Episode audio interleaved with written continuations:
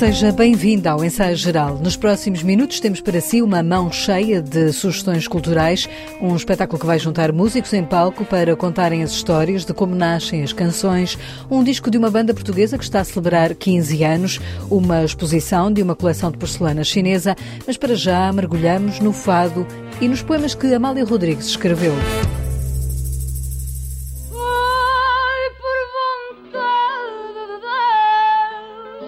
A música é de Alfredo Marceneiro, o poema e a voz é de Amália Rodrigues. Estranha Forma de Vida é um dos poemas da autoria da fadista, um dos muitos que escreveu durante a vida e que agora são reunidos em livro, com a edição da Dilúvio. O livro junta a obra em verso de Amália numa versão bilingue em português e inglês. A introdução é de Rui Vieira Neri, que ao ensaio geral explica como era a relação da fadista com a poesia. Ela tinha sempre escrito poesia desde, de, de, desde adolescente, um pouco por brincadeira, às vezes em tom humorístico, outras vezes como, como testemunhos muito sérios dos seus estados de alma, mas teve sempre vergonha de se assumir como poeta. Achava que não era próprio de uma, de uma menina. Isto fazia parte dos preconceitos que na altura dominavam muito o meio do fado. Inclusive, os primeiros versos dela que ela cantou em 1945, uma, uma, série de quadras intituladas Entrei na Vida a Cantar, ela resolveu indicar os poemas como se fossem anónimos. Depois, em 1962, quando resolveu cantar o Que Estranha Forma de Vida, um fado de quintilhas que ela escreveu para o fado bailado Alfredo Marceneiro, pediu ao cunhado, o ator Varela Silva, para ser ele a registrar em nome dele o poema porque achava que não ficava bem. E, portanto, só mais tarde é que assumiu esta sua faceta de, de poeta e em 97, já muito perto do fim da vida, uh, autorizou a publicação de um conjunto de 81 poemas que ela própria reviu, ao que parece de forma até muito intensa, para publicação. Na vida a cantar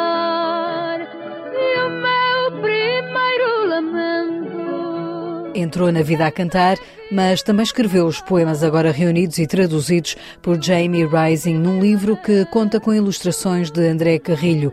Na discografia de Amália Rodrigues não são muitos os poemas que gravou, até porque sempre viveu rodeada de outros grandes poetas, lembra o musicólogo Rui Vieira Neri. Até praticamente ao 25 de Abril tinha à sua volta um conjunto de poetas escreviam para ela, que ficavam muito felizes por a, a, a ver cantar os seus poemas, desde o David Marão Ferreira ao Pedro Almeida Melo, ao Luís de Macedo, ao próprio Ari dos Santos, ao Manuel Alegre.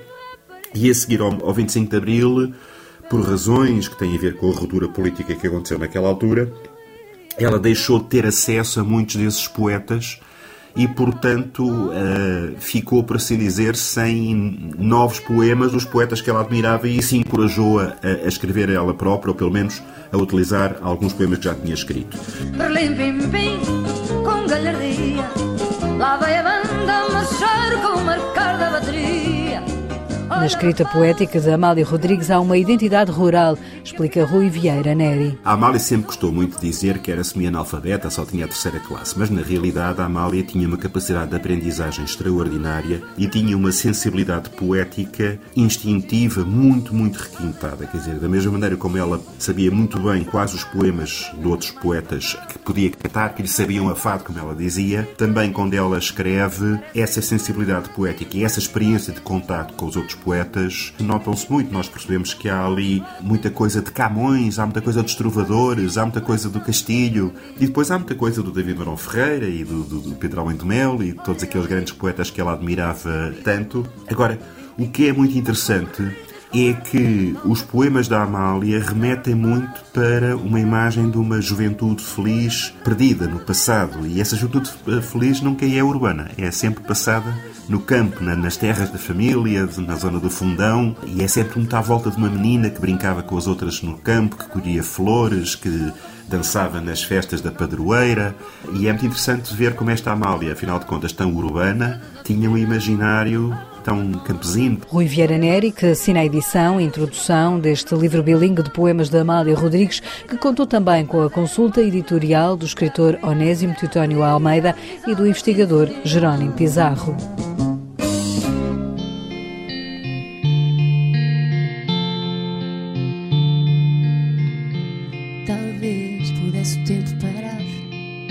Mafalda Veiga é uma das artistas que vai participar no espetáculo Conta-me uma Canção.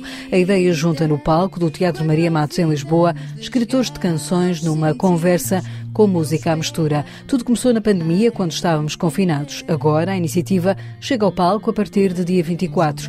Os nomes escolhidos, além de Mafalda Veiga, são aqui apresentados por Paulo Salgado, da Vachier e Associados, que promove os espetáculos. Já na próxima terça-feira iremos ter o Benjamin com o Samuel Lúria. No dia 31 de janeiro vamos ter uma noite no feminino com a Joana Espadinha e a Mafalda Veiga. E estes dois são, na prática, de alguma forma, repetições do que fizemos online.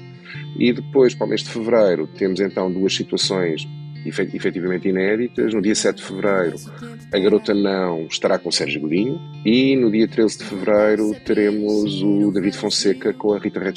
Portanto, também alguma, alguma preocupação, alguma aposta em diversidade geracional, em diversidade de estilos, disso também poder estimular aspectos na conversa diferentes para o próprio público. O espetáculo Conta-me uma canção junta duplas musicais já a partir da próxima terça-feira no Teatro Maria Matos.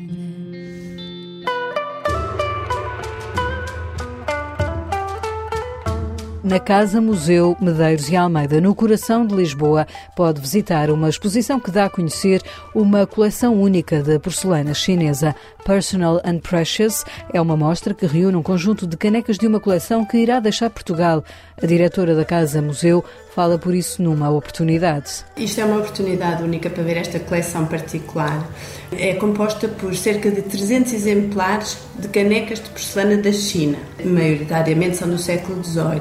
E a exposição, com o seu discurso, consegue tornar interessante um objeto de uso comum completamente, que no fundo é o recipiente com asa destinado à ingestão de bebidas, vai contextualizar entre a importantíssima cultura milenar chinesa e os hábitos sociais na Europa, estamos a falar de hábitos económicos e culturais, e cruza com materiais, técnicas, formas, cores, texturas, simbologias, no fundo, o discurso da exposição enriquece completamente este espólio. E Portugal e as descobertas portuguesas tiveram um papel essencial na divulgação da arte chinesa da porcelana, indica Maria Maier. Damos, portanto, o mote para a introdução de um gosto completamente novo na cultura europeia que eh, vem da China com toda a sua tradição, seja em formas, seja em temas, seja da maneira como a Europa fica fascinada com este gosto e, e eh, propriamente criar aquele que podemos chamar o gosto pela chinoiserie que vai então inundar uh, os mercados europeus. E portanto sim, nós fazemos parte deste mundo,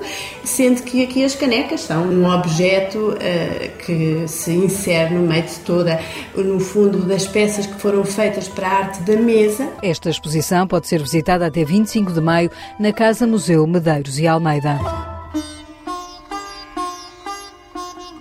No ensaio geral, viajamos agora até à Índia, até Goa, onde está Guilherme de Oliveira Martins. O nosso colaborador do Centro Nacional de Cultura faz-nos hoje uma visita ao museu que guarda a memória portuguesa naquelas paragens. Este fim de semana reabre formalmente as suas portas o Museu de Arte Cristã de Goa, que existe desde 1994 como projeto da Arquidiocese de Goa e Damão e foi fundado graças ao apoio técnico e à assistência financeira da Fundação Carlos Gulbenkian e do Indian National Trust for Art and Cultural Heritage de Nova Delhi.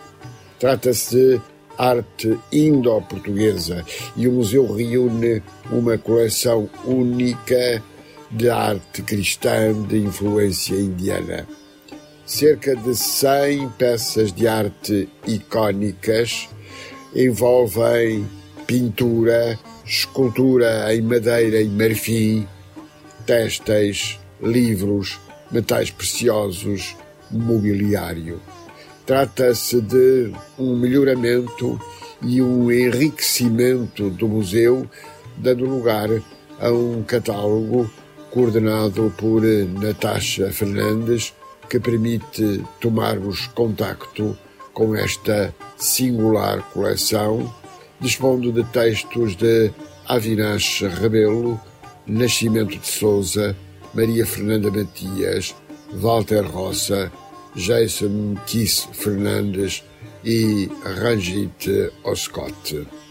Como afirmou o cardeal de Goa, Dom Felipe Neri Ferrão, o projeto de reorganização e de valorização museográfica do Museu de Arte Cristã deveu-se a uma cooperação inédita dos Ministérios da Cultura da República da Índia e de Portugal e da Fundação Carlos Gulbenkian, instituição que acompanhou o museu nos 28 anos de existência, especialmente nos momentos-chave da sua vida e do seu crescimento.